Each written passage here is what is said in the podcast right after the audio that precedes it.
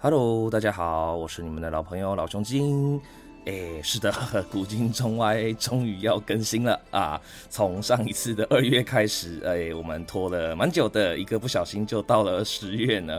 啊，真的很抱歉。那但是更抱歉的事情呢，是今天我们不是要聊之前开的四书坑，还没有要继续接中庸啊，不好意思。因为其实中间呢、老熊精有去参加了一个科系大串联的活动。那这个活动很有趣哈，就是想要跟高中职的学生们，就是正在准备要选大学科系的学生们，聊一聊说，诶，科系要怎么选？然后在你想选的科系，你不知道它是做什么的，然后会怎么玩？那我们这些老屁股啊，毕业很久了，或是刚刚毕业的，就来告诉你一下，这个科系到底是怎么回事？这样子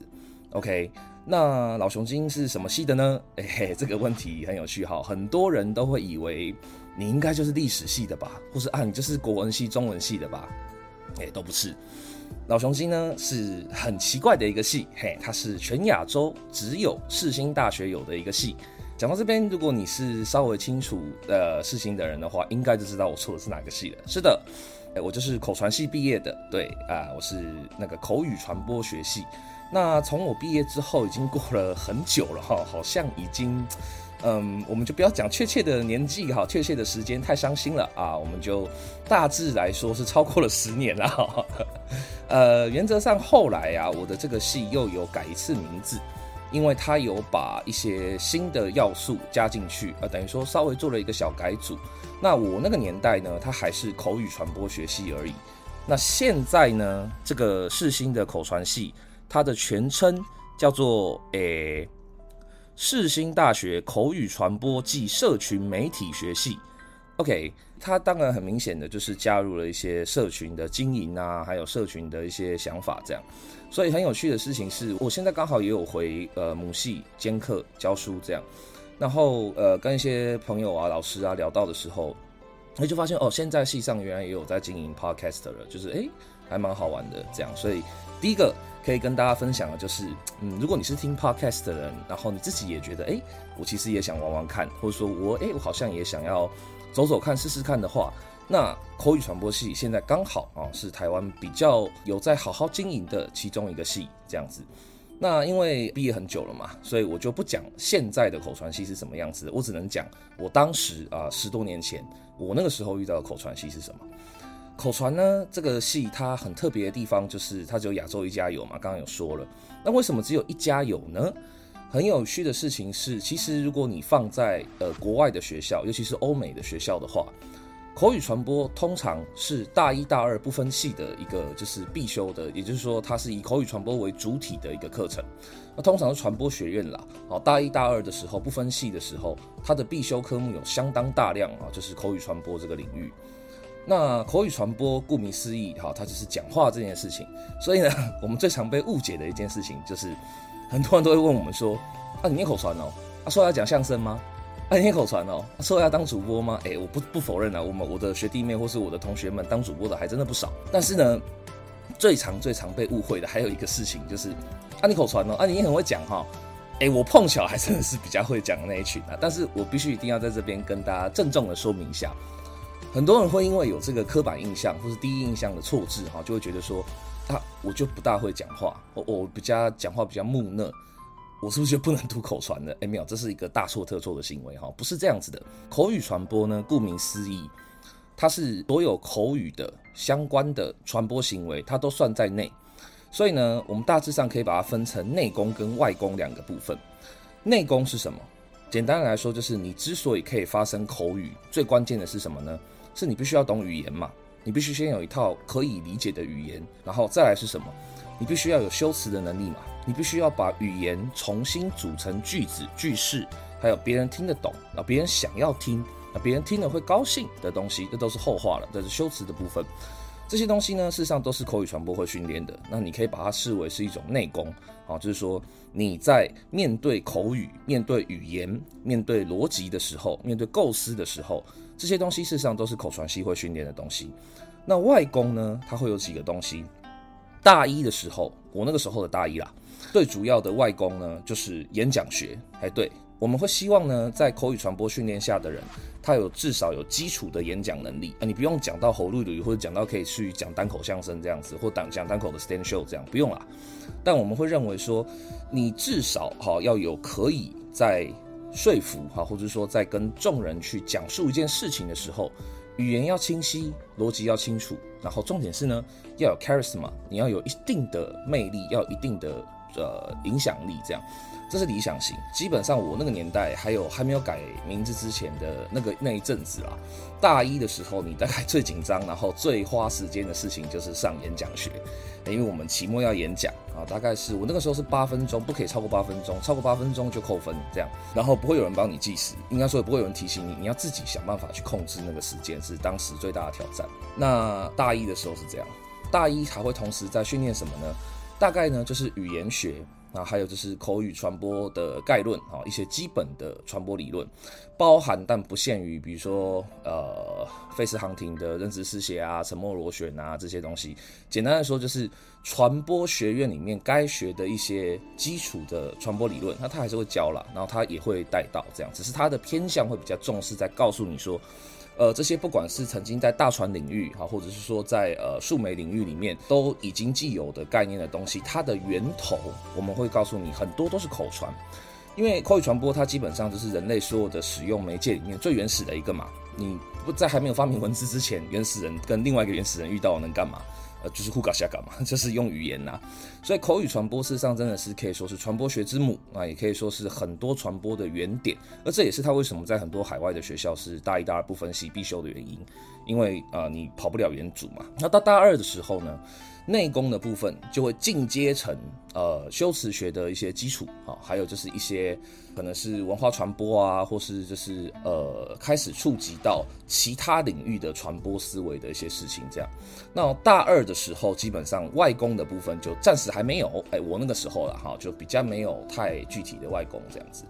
那到大三呢，就会有更进一步的修辞学的精炼，然后这时候也会带到一些，就是比如说，呃，像希腊的时候的一些西塞罗啊，或者是说经典的一些就是口语演讲啊，包含但不限于西塞罗的演讲啊，凯撒的演讲啊，这样。当然我们会比较以西方传统为主啦。但是我很幸运的是，我在还在口传的那个时期里面，我们有一位很重要的老师叫马国光啊，亮轩老师。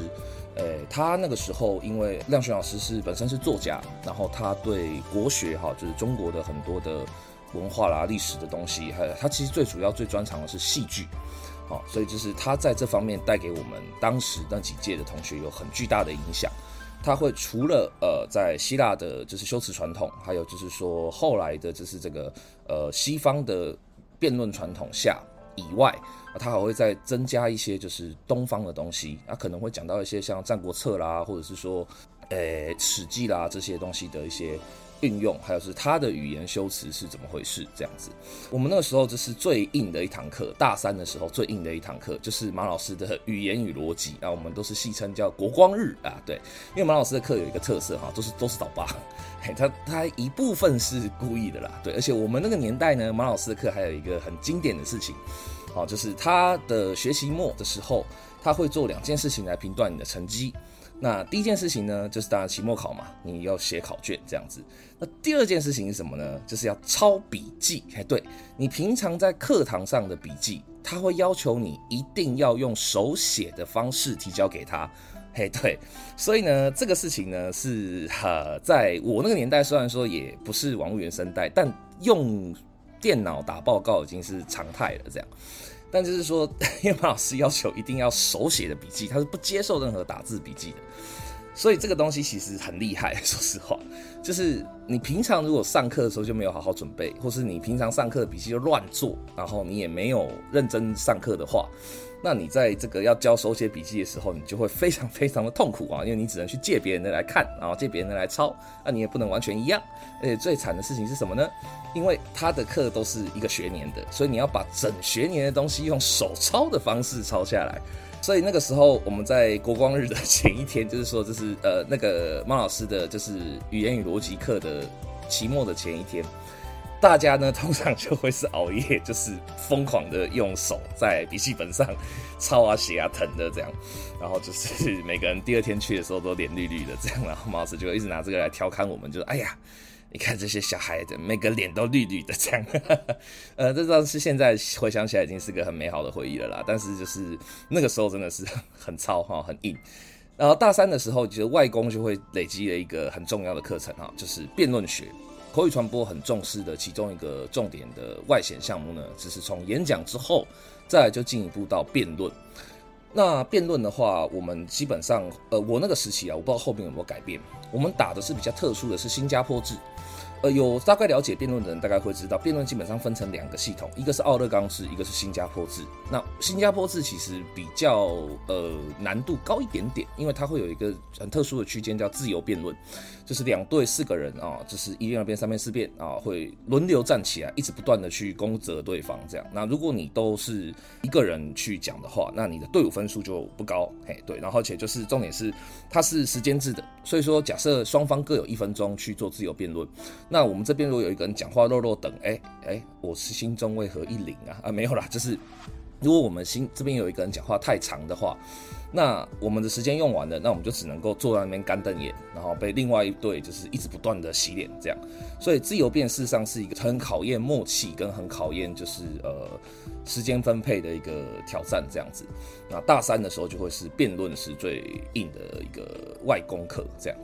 那到大四呢？基本上就是该学的也学的差不多了，那这个时候通常啦，各个学校都一样，大四最主要的东西是要做什么呢？哎，对，我们也差不多，那不外乎就是实习或专题选一个。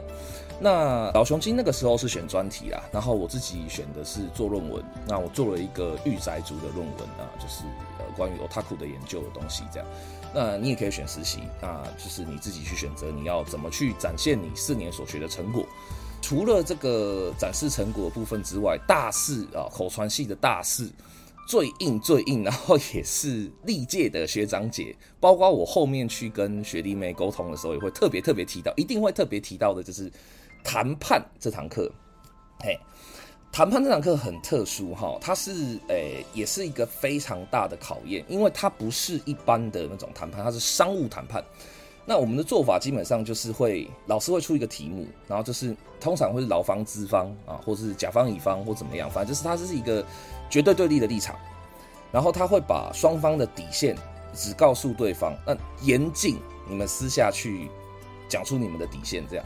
然后呢，就是你们就要去准备啊，要怎么去用。学到的各种各样的理论，然后还有谈判的方法，包含但不限于狮子大开口啦，呃，shoes in the door 或是 shoes in the mouth 这些东西，就是用各种各样的技巧的囚犯困局啦这些东西，不管啊，你就是设法要在谈判桌上让对方满足你的底线，然后你能够要的更多，那最好这样。为什么说这个是一个 口传四年的最最大挑战呢？因为口传有两个班。哦，有分甲乙班，所以那过去四年通常啦，甲乙班的感情都不会太差哦，大家都是互助合作的，然后都是还蛮蛮 OK 的这样。那到大四的时候，面对谈判这个鬼门的时候，因为是甲乙班嘛，所以就是其实是甲班斗乙班，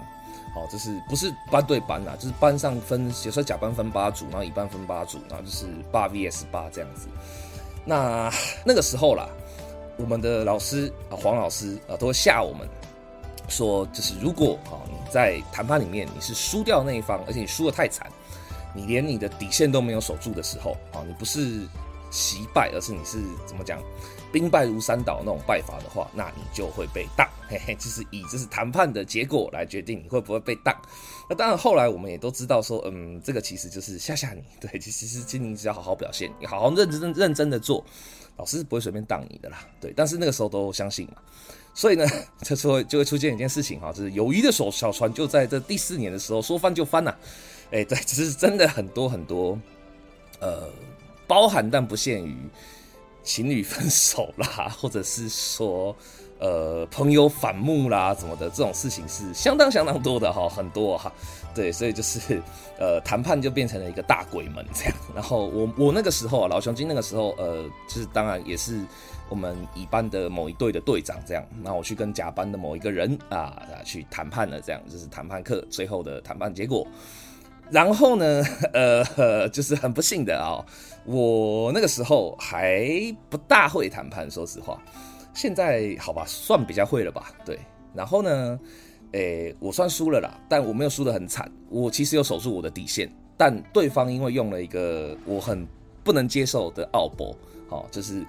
我不管讲什么，哦，他就是很欢的说。没有没有没有，你说错了，你听我讲，听我讲，我管你的，这样子，反正这是一个非常欢的做法，这样。但那个时候的老雄心是很困惑的，就觉得说，你怎么可以这么不守规则呢？你 你不能这样子啊！结果当我发现老师是默默的看了，助教也默默的看的时候，我才发现说啊靠，戏这个原来是可以发生的，这并不是一件真的犯规的事情。哎，我当然后来出社会以后发现，其实谈判真的就是没有规则这样，所以这其实是一个很好的训练了。在当下呢，我是很生气的，非常非常气。好，所以我弹完以后，我就是那个把酒精的小船翻掉的其中一组啊。我那时候真的是很夸张，我直接在座位上就是拍桌子，然后就是直接对他大吼说：“就是你运气很好，你差几几个月就毕业了，不然的话我让你走不出校门。”然后我就冲出去捶墙壁了，这样。呃，这个现在回想起来，当然也是一个很好笑的黑历史啊。然后我后来当然在大概毕业两三年之后哦，就跟这个甲班的那个同学就和解了。哈，我还亲自跟他道歉说，哎，对不起，那个时候真的是年轻不懂事，或者是说就是比较 比较比较比较诶脑残一点啊，对不起，就是讲了一些不好的话，这样非常抱歉这样。那他他也很大度的就原谅我了，这样。然后该人呢，现在呢也在政坛上哎混得还不错，嘿嘿，对我就不讲名字啦。但是就是有趣啦，这是是个很有趣的体验，这样。所以呢，就是这样讲下来，其实口传呢，从大一到大四，好，它分别都会有几个内功跟外功的心法。那无论你要用什么观点去看它，大致上来说啦，哈，它就是一个重视语言逻辑还有表达跟魅力的一个细所。所以呢，怎么样的人会适合他？呃，我绝对不会说你一定要是一个非常外向啊，非常喜欢讲话，然后非常非常的怎么讲，喜欢社交、喜欢社群的人，你才适合口传系。没没有，其实不是哦。我们自己的那个时代哈，我那个年代，其实乙班，我我在的乙班，班上是安静的人居多的。那这很好玩，口传一直以来都是这样，就是甲班或乙班有一个班级会很吵。那另外一个班级就会比较安静。那我那一届乙班是安静的人居多的，大家其实蛮低调的。然后会讲话跟喜欢讲话的人其实也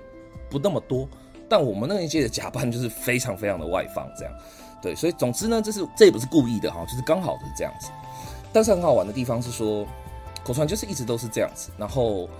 后来我们都毕业很久了嘛，你看我都毕业十多年了，我们的毕业出来的学生里面。有没有当就是比较刻板印象上了做主播的？有，其实不少。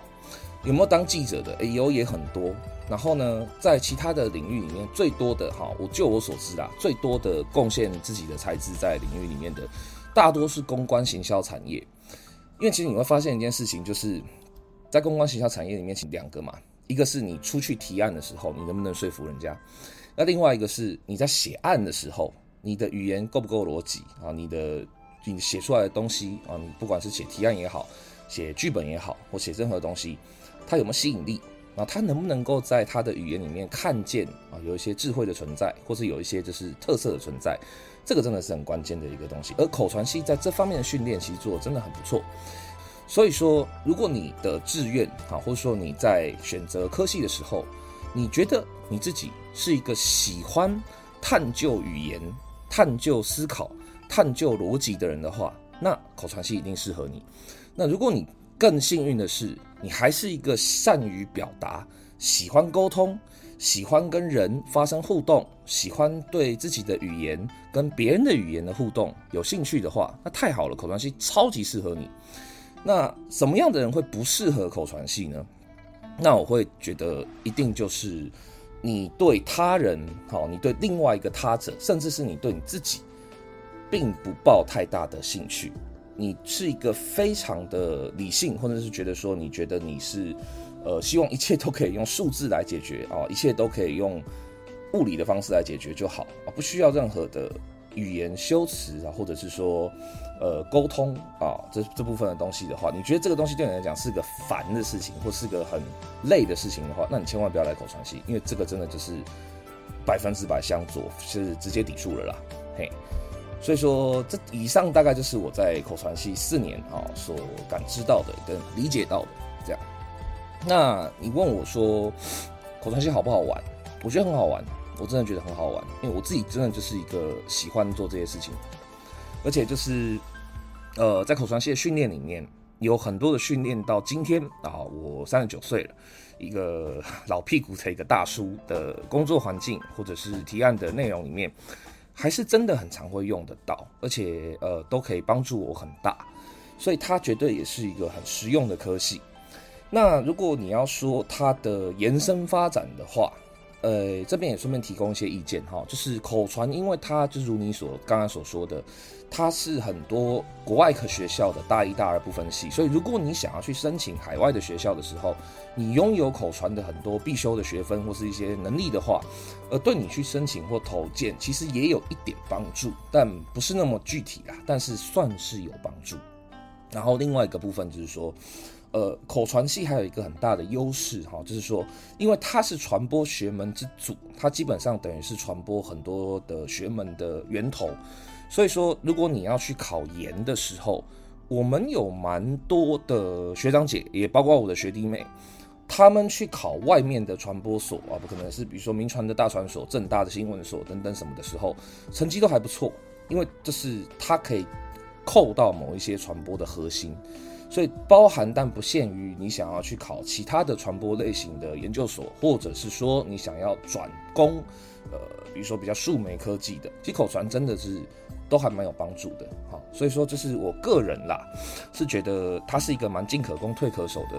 系所，还不错，而且就是在里面的学习，诶，其实真的蛮好玩的，然后也蛮快乐的。所以如果你觉得你就是呃我刚才讲的那几个特质都符合的话，那我蛮推荐你去试试看口传系的。那口传系呢，它有一个很好的特色哈，就是我不知道现在还有没有了，但我那个时候是这样，就是数学成绩 不用太好，对，所以我们都笑称说啊，四星的人数学都不好，因为